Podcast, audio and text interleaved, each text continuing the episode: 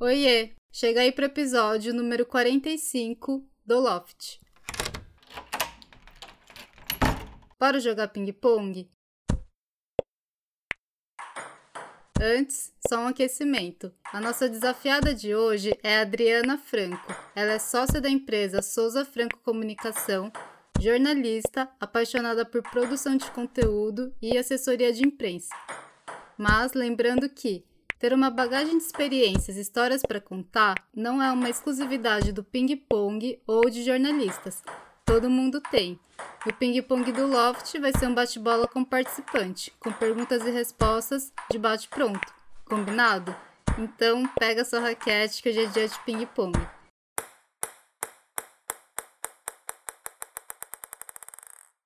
Bem-vinda, Adri! Tudo bem por aí? Tudo bom, Lane? Obrigada primeiro, né? Por eu estar aqui, na verdade, eu me autoconvidei com a Lane, né? Eu falei, eu quero fazer o seu podcast. Obrigada de ter permitido de eu estar aqui com você. Tô com muita saudade de você. Você é uma pessoa muito especial pra gente. A sua alegria é muito contagiante. Então é uma honra estar aqui. Ai, eu que agradeço você participar, ter um pouco do seu tempo para falar aqui com a gente. E pra galera do Loft que tá ouvindo, a Adri, ela foi a minha ex-chefe. E eu tive muita, muita sorte de ter feito parte do time dela e poder ter convivido e aprendido muito com ela, tanto como pessoa e também profissionalmente. Obrigada mesmo por estar tá aqui, Dri. Obrigada a você. Eu falo que eu que aprendi com você, Helene. Você tava sempre sorrindo, se divertindo, é, rindo das coisas ruins e das coisas boas. Era muito bom, uma convivência muito gostosa mesmo, assim, uma energia super super positiva, super gostosa. Ai, que bom. Ó, oh, eu vou te contar um segredo. Conta. Não sei se você lembra, mas quando bem lá no comecinho, você comentou alguma coisa assim, para mim e para Thaís que trabalhava junto. Vocês têm sorte de ter essa equipe, de ter o Reinaldo como chefe, de ter eu como chefe, não sei o quê. E aí, no primeiro emprego, eu tava meio assim, ai, tá, será? Dri, você estava certíssima. Olha, eu não lembro de eu ter falado isso. Olha que absurdo, que pessoa convencida. Não lembro. Mas que bom, então, que o que eu falei foi real. Foi real. Eu só queria dar o braço a torcer para falar. Dri, você estava certa. Mas que abuso a pessoa falar isso, né? Fala a verdade. Não, mas é verdade. Você não falou de um jeito de soberbo, você falou de um jeito meio que aconselhando, falando, gente, seguinte, tá todo mundo feliz, tá tudo bem, mas na realidade as coisas não são tão assim. Mas que bom que vocês conseguem fazer essa agência desse jeito e de verdade, tenho muita sorte de ter trabalhado com vocês. Foi muito legal. Acho que a gente precisa, né? A gente passa, todos nós passamos uma hoje em dia com essa história do home office, até menos, mas todo mundo passa muito tempo conectado às pessoas do trabalho, né? E se a gente não deixa esse ambiente leve, gostoso, óbvio que tendo as responsabilidades, né, que a gente tem, mas se você não torna esse ambiente leve, você começa a ter o que está acontecendo hoje em dia, que é um monte de gente com a saúde mental comprometida, é muita pressão, né? Você tem o burnout, enfim. Eu acho que precisa mudar essa visão do ambiente de trabalho, né? De ser um lugar opressor. Exato, concordo plenamente com você. Bom, mas vamos aquecer pra gente começar a jogar? Vamos, vamos, vamos. Qual que é a sua idade? Ah, essa pergunta é muita sacanagem, né, Lene? Não é sacanagem. 50 anos. E qual que é o seu signo? Touro. E de onde você fala? Eu falo de São Bernardo do Campo, São Paulo, aqui no Brasil boa. Eu vou falar porque não é sacanagem. Eu falei pro Reinaldo. Gente, eu tô falando Reinaldo aqui pra galera do Loft, mas é que eu e o Reinaldo também gravamos o Ping Pong. E se você não escutou ainda, confere lá Ping Pong com o Reinaldo. O Reinaldo é marido da Dri, chefe, né, também da mesma empresa que eu falei que trabalhei. E eu falei pro Reinaldo que é muito estranho, é muito louco, mas é bom. Mas o Reinaldo e a Dri parece que eles estão mais jovens. Tipo, passaram-se 10 anos e parece que eles estão com 20 anos a menos. É muito louco isso. Sério mesmo, Dri. São os filtros. São os filtros da rede social. Não, não. ah, mas que bom, que bom que a gente tá aparecendo assim, né? Mais jovem. A gente tem que se cuidar, né? Sim, ele me contou o segredo da boa alimentação e, e dos exercícios físicos. é, a gente tem. Então eu falo assim, hoje em dia eu passo mais tempo, pelo menos de coisa que eu nunca fiz na vida, que é passar uns 5 a 10 minutos fazendo o que, né? O skincare ali básico, assim, de muito creme, muita coisa. A gente tem que se cuidar, né, Lene? Uhum. A idade chega, né? E aí a gente tem que se cuidar para manter a mesma energia, para manter a mesma a mesma garra aí para continuar trabalhando e fazendo as coisas da melhor maneira possível. Exato. Mas 50 pesa, viu, galera? Não vou mentir, não. Nossa, Dri, mas real, parece que você tá bem mais nova do que quando eu te conheci. Ai, que bom, já ganhei o dia hoje. Por isso que eu falei que a pergunta da idade não é sacanagem. Bom, vamos jogar? Vamos jogar, estou ansiosa, jogar com uma campeã de ping-pong. vamos lá, primeira pergunta, primeiro sax. Você lembra da sua primeira lembrança da sua vida?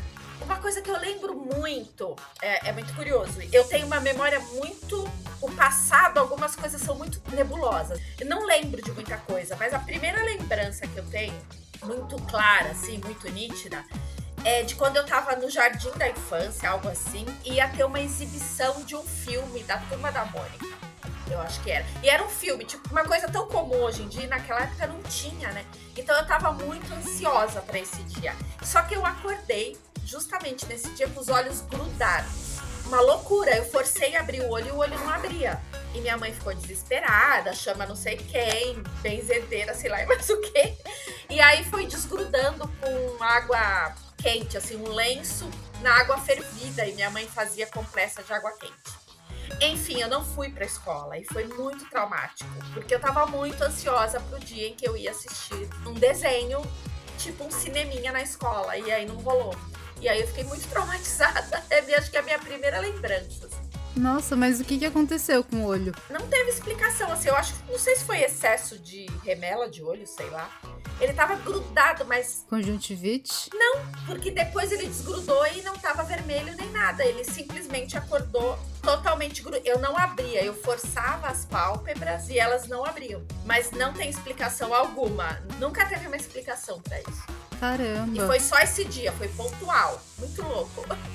Nunca mais eu tive. Que sinistro. Eu não acho que foi remela, porque não tem como. Acho que, não sei. Tem coisas que não tem explicação, né? Não, essa, olha, essa faz parte dessa lista das coisas sem explicação que já aconteceram assim comigo. Caramba. Bom, próximo ponto. O que não pode faltar na sua rotina? Eu sou taurina, Lene, não pode faltar comida. Ah, justo. Adoro comer, gente. Assim, é um negócio que eu sentar numa mesa com pessoas, com o Reinaldo, né? Somos só nós dois em casa, mas assim, com família, sentar e comer tranquilamente, isso não pode faltar. Eu amo. Adoro comer. Nossa, é muito bom comer. É muito bom, assim. E não precisa ser nada mega chique, não é, nada, não é sobre isso. É sobre comer, assim, sabe, bolinho de vó? Sei. Com um cafezinho e você sentar conversando. Ai, acho isso delicioso. Boa. Bom, próximo ponto. O que você mais gosta em você? O que eu mais gosto em mim? Que difícil, né? Acho que eu gosto da minha espontaneidade. De. Eu não sei porque durante muito tempo eu fui muito tímida, né? Eu não interagia com as pessoas. Eu era muito, muito tímida. Eu tremia se eu precisasse falar em público, conversar com alguém que eu não conheço. E aí, como eu fui desenvolvendo com o passar do tempo a espontaneidade, assim, fui perder. Eu ainda sou tímida, mas eu consigo falar e vencer a timidez. Então eu acho que é isso. Essa coisa de ser espontânea, de falar e de tentar me esforçar para estar tá alegre e para passar coisas boas. Então eu acho que é isso. Boa, curti. É, eu lembro de você na empresa você era bastante espontânea mesmo. Eu não imaginava que você era tímida. Muito! Até eu entrar na faculdade, eu fui fazer jornalismo.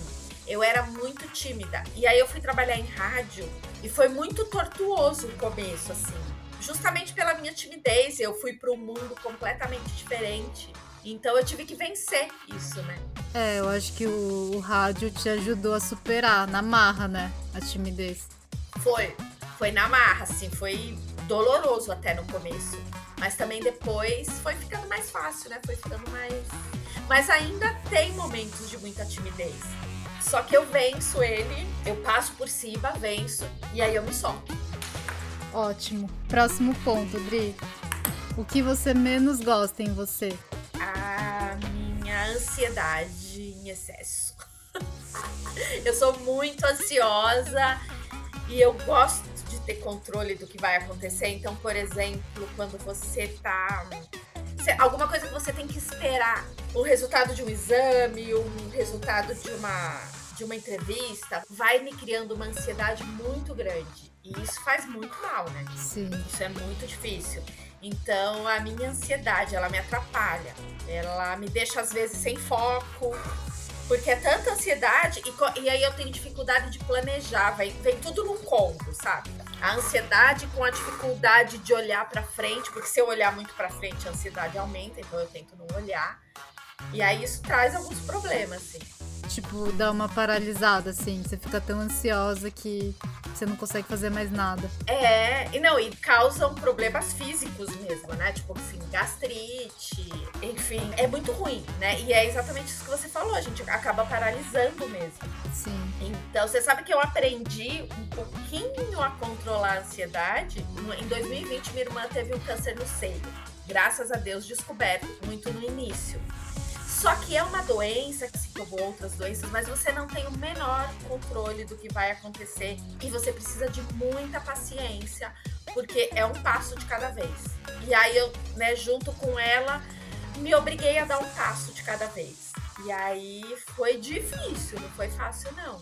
Fui aprendendo, olha só, gente. O tempo passa, a gente tá sempre aprendendo. Graças a Deus deu tudo certo. Agora ela tá na fase de acompanhamento.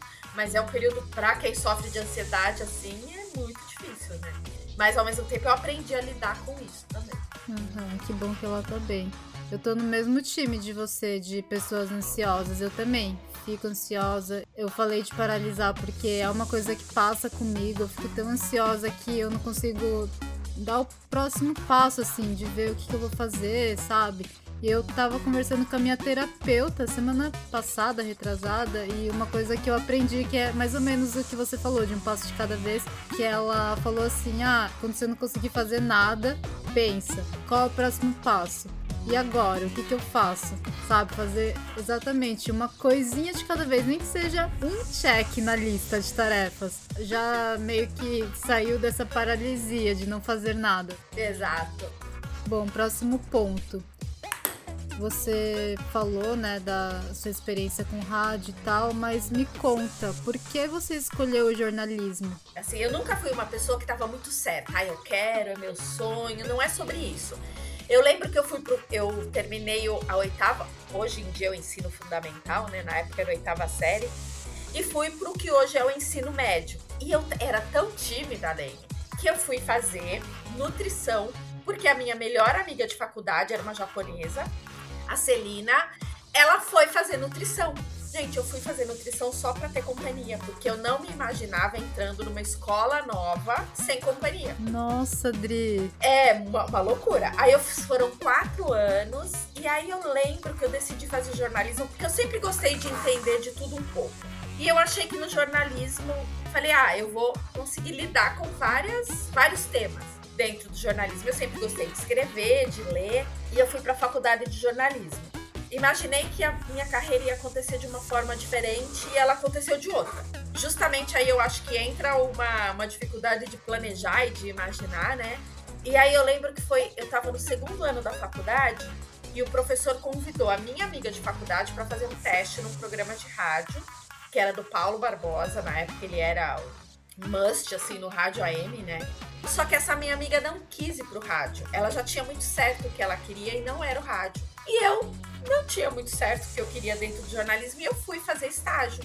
Né, precisava trabalhar também, até para pagar a faculdade. E eu fui fazer estágio em rádio no Paulo Barbosa e eu fiquei, acho que de 92, 93 até 99. Nossa, bastante. É, eu fui me desenvolvendo na produção de rádio, né? Eu me encontrei ali, eu amava fazer produção de rádio. Que é você ir atrás de convidado, muito parecido com podcast, né? Que legal. E com a diferença de que o rádio as coisas precisam acontecer ali. Sim, tem o tempo, tem o timing certinho, né? Exato. Então, por exemplo, hoje aconteceu tal coisa, vai atrás do convidado, escreve. Então, eu aprendi a escrever para o rádio ao vivo, que é escreve agora, ó, um texto, eu preciso ler agora. No máximo de um dia para o outro. Aprendi a, a ir atrás de convidado, adoro, adorava fazer isso. E produzir o programa. Então era muito desafiador, é muito. O rádio ao vivo é muito desafiador. E hoje em dia deve estar mais ainda porque você tem a internet concorrendo. Na época não tinha. Você não tinha isso de podcast, de blogs, sites, não era assim, era foi bem o começo assim da, da internet, então nem existia rede social. E era muito desafiador, porque para você conseguir o contato das pessoas não tinha internet. Era telefone mesmo.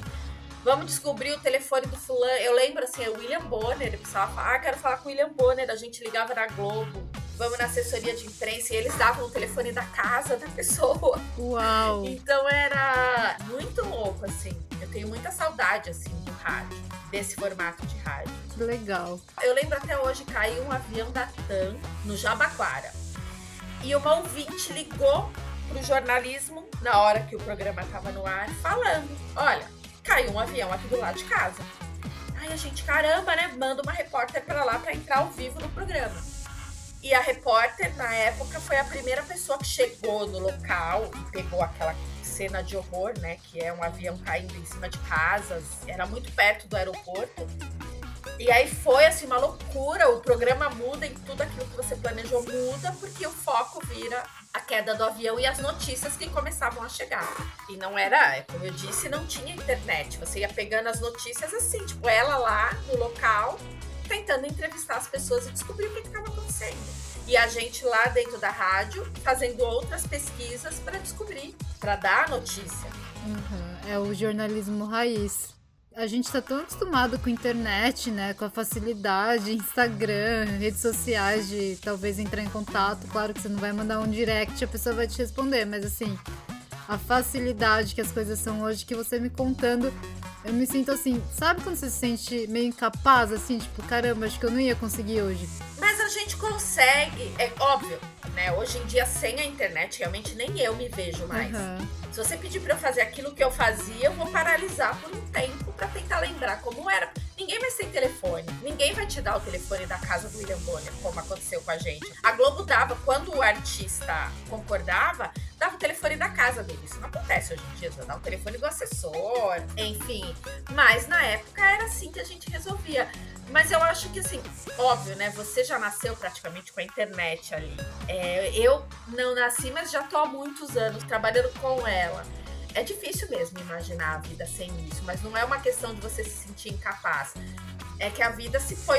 Imagina quando não tinha telefone, uhum. tinha jornal, por exemplo. A tecnologia vai chegando para facilitar a nossa vida, o que é muito legal. Né? Um rádio hoje em dia deve estar muito mais divertido, por exemplo, muito mais com outros desafios, mas bem interessante, até melhor, enfim. Eu acho que é essa. Isso que a gente está fazendo, né? O podcast, a forma como você vai editar. Na época do rádio, era uma fita, eu acompanhava a edição, ele cortava a fita e juntava. Só que você não podia cortar Gente. a fita no lugar errado, porque você não tinha como recuperar aquilo que foi dito. Né? Então você tinha que cortar exatamente no ponto e aí emendava a fita com um durex mesmo. Era uma coisa muito louca.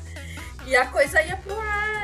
A gente corta agora nos programas de edição. Exato. E se a gente erra, a gente recupera, né? Porque você tem ali o original e é assim. Exato. Mas hoje em dia é muito melhor. Eu sou assim, adoro tecnologia, adoro todos os benefícios que a tecnologia trouxe. Eu não sou saudosista de falar e antes era melhor. Não, eu acho que sempre, sempre tem melhor vindo, né? Sempre tem coisa boa vindo.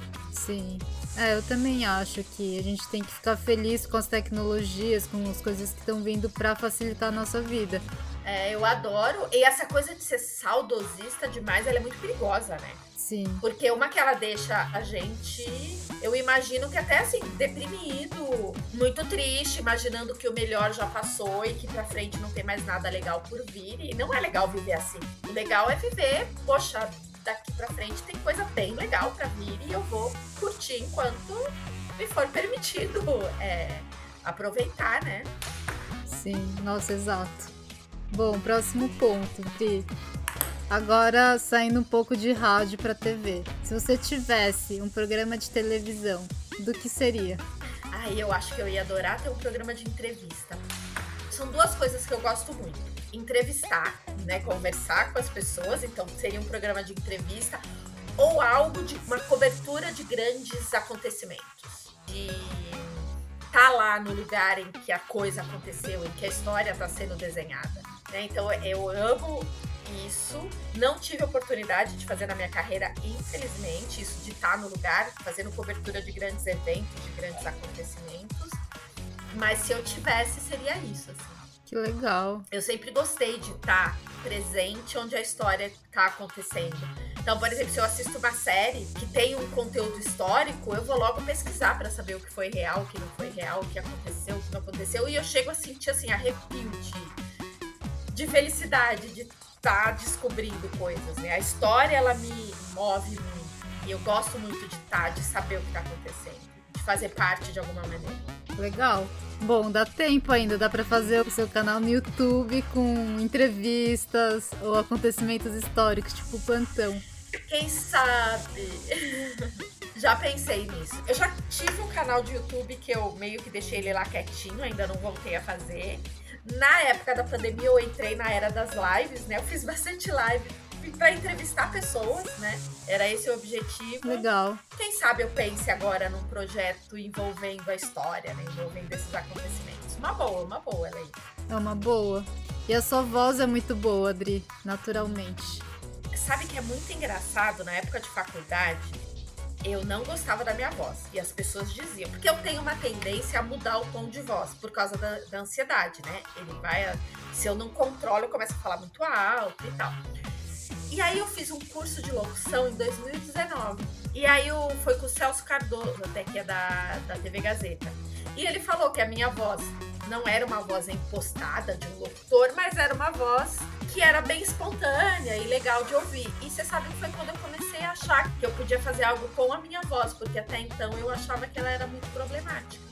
É, você ouviu de um profissional que a sua voz é boa e você parou pra pensar. Exato, exatamente fica de dica para as pessoas, né? Nunca se deixar levar porque alguém um dia falou que você não pode, ou que você não tem o talento suficiente, ou que sua voz não é boa o suficiente, pra gente não acreditar nas pessoas, sabe? Uhum. Eu acreditei durante muito tempo, né?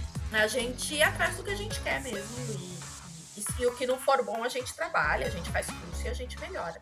Certíssima. Dri, eu tô adorando a sua vibe. ah, obrigada. Ó, tô inspirada na Lane, entendeu? Bom, vamos lá. Próximo ponto. Como você se imagina em 10 anos? Tenho muito problema de me imaginar mais pra frente. Muito problema. Eu vou ter 60 anos, gente, não sei. Eu só sei que eu me imagino trabalhando, atuante. Alguém, um dia desses, alguém falou assim para mim que eu precisava começar. Eu fiz algum post na rede social e falou para mim que eu precisava pensar em agora em me aposentar. Eu falei, nem pensar, isso não passa pela minha cabeça. Né? Não existe isso. Então eu me imagino atuante e fazendo alguma coisa diferente que me desafie, né? Isso de parar, eu me imagino parando. Não, não, não. Eu me imagino fazendo alguma coisa que eu ainda não sei o que é, Lene, mas eu quero estar tá fazendo alguma coisa bem legal. Quero estar tá viajando muito, é, conhecendo coisas diferentes e, e aproveitando a vida. Legal. É, a gente nunca sabe, né, o que vai acontecer em 10 anos, e mesmo que a gente tenha ideia, nunca é do mesmo jeito. Que nem 10 anos atrás, você imaginou que você ia estar exatamente nesse lugar? Não, não, não imaginei. A gente, por exemplo, não imaginou que ia ter uma pandemia nos colocando dentro de casa. Exato. Impossibilitados de fazer qualquer coisa. Foi bem desafiador, então o que, que vai vir daqui 10 anos? Não faço ideia. Exato. E é bom também não saber também para não se frustrar, né? Porque ninguém imaginou uma pandemia. Imagina se você estivesse com um projeto de 10 anos, é, meio que atrasar mais 5, né? Porque a gente nunca sabe quando de fato vai terminar. A pandemia realmente não acabou, né? Exato. Próximo ponto. Diga. Tem algum personagem específico de livro ou filme que você se identifica ou gostaria de parecer com a pessoa? Tem, tem uma série que tá no Amazon Prime que é a maravilhosa Senhora Maisel. E eu queria ser a Miriam Maisel.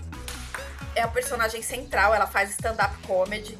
Mas para ela chegar no stand-up, ela passa por um. Você imagina assim, a série é no final dos anos 50, né? A mulher, ela toda. É, logo no primeiro episódio, para você ter uma ideia, ela vai dormir do lado do marido, né? E aí ela dorme toda maquiada, linda. Ele dorme, aí ela levanta para tirar toda a maquiagem, passar creme. Ela deixa a cortina meio aberta para quando amanhecer, a luz entrar no quarto e ela acordar primeiro do marido para ela tirar todo o creme e tal e acordar toda linda. Então é naquela época que a mulher, o marido não podia ver a mulher de qualquer jeito.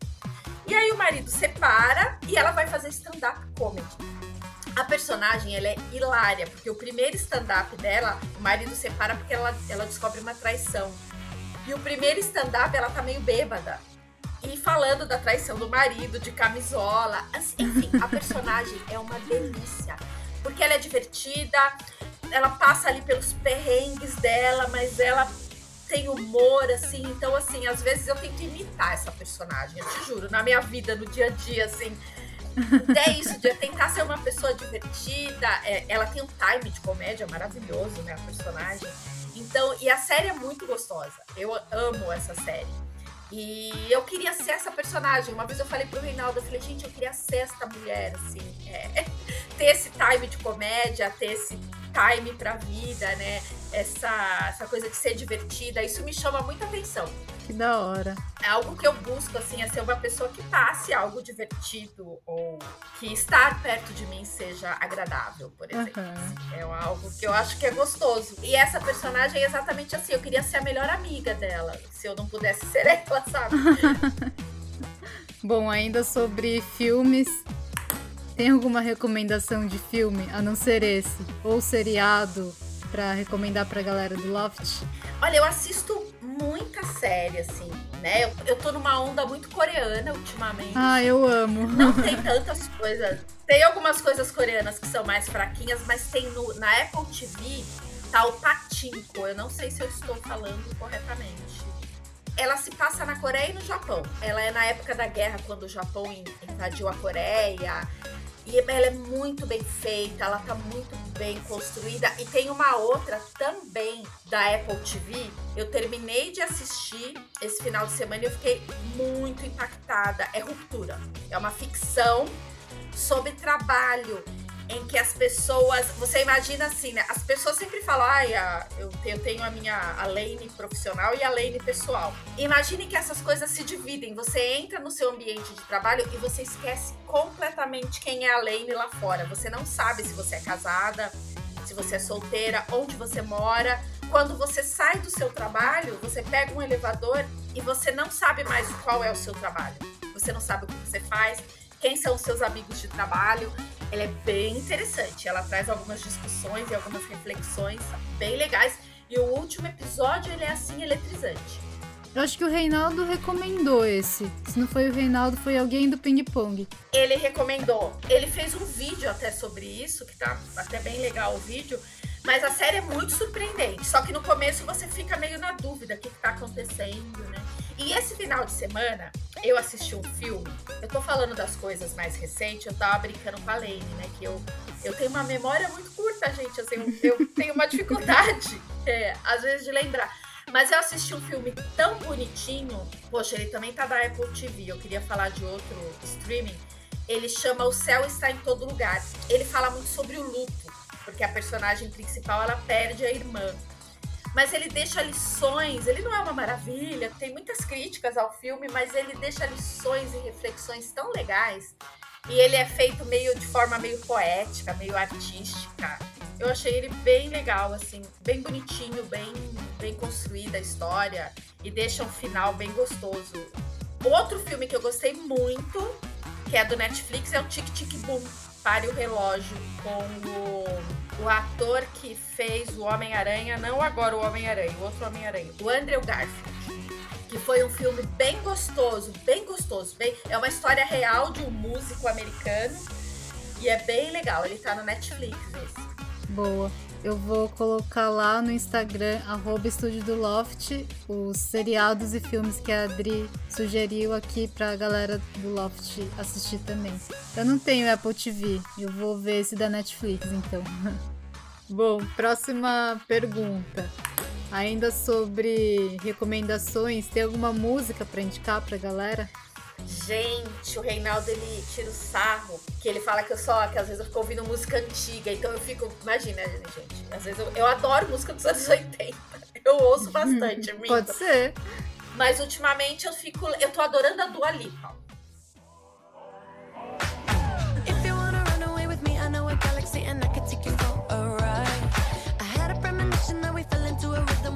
Adoro essa música, assim, tipo, eu, ela é uma das primeiras músicas que eu coloco pra ouvir quando eu entro no carro. Ela me deixa pra cima. Ai, que legal. Ah, muito bom, eu gosto muito. Nossa, a gente já tá na última pergunta, Adri. Olha como passou rápido! Sim. Último ponto, como sempre, aqui no do Loft, a gente pede pro participante contar uma história que sente muito orgulho ou um dia que foi muito legal, enfim, fica à vontade. Ah, e uma história que eu sinto muito orgulho foi quando eu trabalhei com o Jorge Loredo, que fazia o personagem do Zé Bonitinho.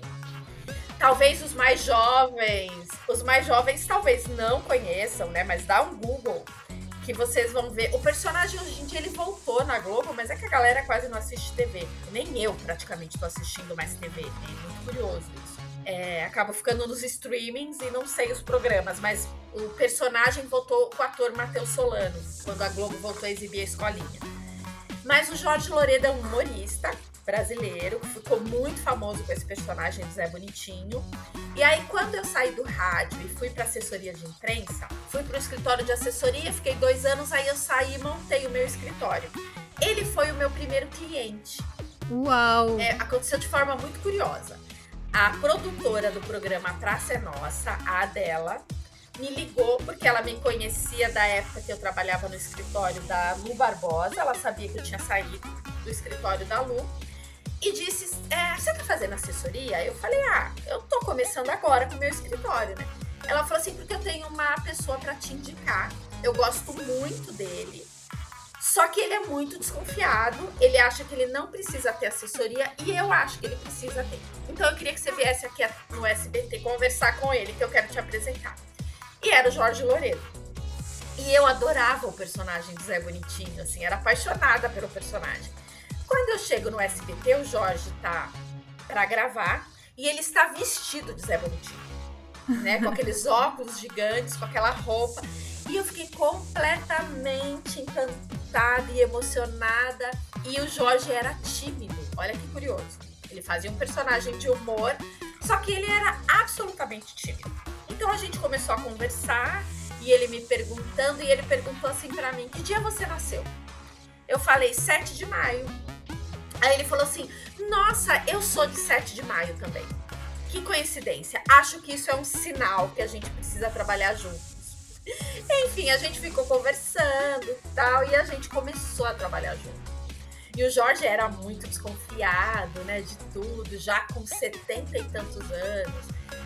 E aí a gente começou a desenvolver, começou com o trabalho e se transformou numa linda amizade. A gente conversava sobre absolutamente tudo. O Jorge tinha o sonho de voltar para o cinema, interpretando personagens que não fossem o Zé Bonitinho. Então a gente começou um trabalho de assessoria para jogar essa notícia, né, dessa volta ao cinema dele e tal. E aí um dia, meu aniversário, 7 de maio, aniversário do Jorge, eu recebo um telefonema. E era do Celton Mello. Gente. E eu, caraca, Celton Mello me ligando no meu aniversário, né? Não acredito. Óbvio que era para fazer um convite pro Jorge Loredo fazer um filme, um curta-metragem dele. Seria o primeiro curta, a estreia do Celton como diretor, né? Nesse curta-metragem e um convite pro Jorge gravar. E aí o Jorge aceitou, eu fui pro Rio de Janeiro acompanhar as gravações. Era um sonho meu acompanhar uma gravação de cinema, né? Mesmo que fosse um curta-metragem, eu nunca tinha visto. Do Celton Mello, que eu amava, muitas coisas aconteceram. A gente depois, é, a, por causa desse curta, nós fomos pro Festival de Gramado. A minha estreia no tapete vermelho ao lado do Jorge Loreto no Festival de Gramado. Foi muito divertido. Junto com o Celton Mello, a gente viajou junto com o Celton pra lá. Então, foram experiências inesquecíveis, né? De um tempo assim muito gostoso da minha vida. Depois o Jorge adoeceu e acabou falecendo em 2016, eu acho que foi. Infelizmente. Né? Mas assim, ficaram histórias maravilhosas, né? Esse contato com o Celton Mello, esse, esse contato com esse mundo do cinema, ver uma gravação de cinema, ver o Jorge enfrentar, porque acreditem, ele tinha, como ele era muito tímido, ele tinha insegurança se ele ia ser capaz de fazer um filme sem a máscara do Zé Bonitinho, né? Com o rosto dele mesmo. E aí o curto é quando o tempo cair. Eu acho que dá até para assistir no, no YouTube, se não me engano. E foi um desafio assim para ele e uma descoberta para mim. Então foi um momento muito inesquecível da minha vida esse contato com ele, essa amizade, essa nova descoberta para mim e para ele, né, de um novo mundo, que era o mundo do cinema. Então foi muito legal mesmo, assim. Nossa, Adri, até arrepiei aqui. Que história legal. Eu também, eu também. Eu até gravei pro meu canal do YouTube, tá lá no YouTube ainda. É um canal chamado Não Surta. Tem um episódio em que eu falo dessa minha relação com o Jorge foi muito gostoso, assim, foi muito especial. E a nossa conexão era muito forte, né? Nós éramos dois de touro, os dois pessoas tímidas vencendo a timidez através do trabalho, os dois ansiosos, os dois inseguros. Então, assim, muito, é, foram muitos desafios que a gente ia vencendo juntos. Ele com 70 e tantos anos vencendo desafios. Até para as pessoas mais novas que estão ouvindo, o tempo todo a gente vence desafios. Né? E ele com 70 e poucos anos trabalhando, completamente ativo, não pensando em aposentar, fazendo planos para o futuro o tempo todo. Ai, meu sonho é fazer um filme assim. Ele chegou depois a fazer um filme com o Celto, depois um filme com direção da Laís Bodansky. É, então, assim, as coisas aconteciam o tempo todo é, para ele e ele ia em busca, né? Ele vencia tudo isso. Então, assim, não importa a fase da vida que a gente tá, os desafios sempre estão aí acontecendo, a vida sempre muda e a gente tem que estar tá pronto para isso. A vida do Jorge não foi desenhada como ele sonhou. Isso ficou muito como exemplo para mim. Ele sonhou uma outra coisa, embora ele tenha feito muito sucesso artisticamente, mas ele sonhou com outras coisas. Ele realizou muitas delas depois, aos 70 e poucos anos. Algumas não realizou, e assim, a vida é isso. Né? A gente lidar com alegria com frustração, com desafios, superar os nossos medos e construir alguma coisa a partir disso, mas sem controle algum, porque o que eu aprendo da vida é que a gente não, não tem controle. Pode planejar, pode ter uma planilha da vida desenhada, ela vai nos surpreender no meio do caminho e a gente vai ter que aprender a lidar com isso. Essa é uma lição que ficou para mim e que eu repasso também assim para você. Nossa, muito boa a história. Eu sabia que você tinha trabalhado com o Zé Bonitinho. Eu vou falar Zé Bonitinho porque é assim que eu conheço ele. Todo mundo, né? o seu Zé Bonitinho. As pessoas às vezes chamavam ele de seu Zé. Uhum. Mas eu não sabia, assim, de como foi que vocês faziam aniversário na mesma data e, e tudo isso que você acabou de falar. Ele me contratou por causa disso. Eu e ele fazíamos aniversário, eu faço aniversário 7 de maio. A irmã dele era de 7 de maio, a Eunice. E o filho dele, Ricardo, era de 7 de maio. Não acredito. É, não, 7 de maio era muito forte para ele. Ele atrai as pessoas 7 de maio. atrai taurinos de 7 de maio, assim. E aí, então, isso foi determinante para ele. Muito, muito bacana. E quando você assiste agora o Zé Bonitinho na TV, o que, você sente? Não vejo mais, não passa mais, né? Mas é. Eu, na verdade, assim, vi o Matheus Solano interpretando o personagem uma única vez. Foi muito legal. Foi, ele interpretou com muito respeito e com muita. homenageando mesmo o Jorge. Ele sempre disse que ele não queria morrer fazendo Zé Bonitinho. Mas que ele se sentia como Charlie Chaplin, que dizia que não queria morrer fazendo Carlito, mas as pessoas se lembravam dele, né, como o personagem. Então isso foi o Jorge, né? Impossível não lembrar dele como Zé Bonitinho. É, foi um personagem muito marcante. Eu tenho muita saudade dessa época. Né? Eu brinco que é, a gente não tinha, por exemplo, o Instagram. O Instagram, come, o Facebook começou.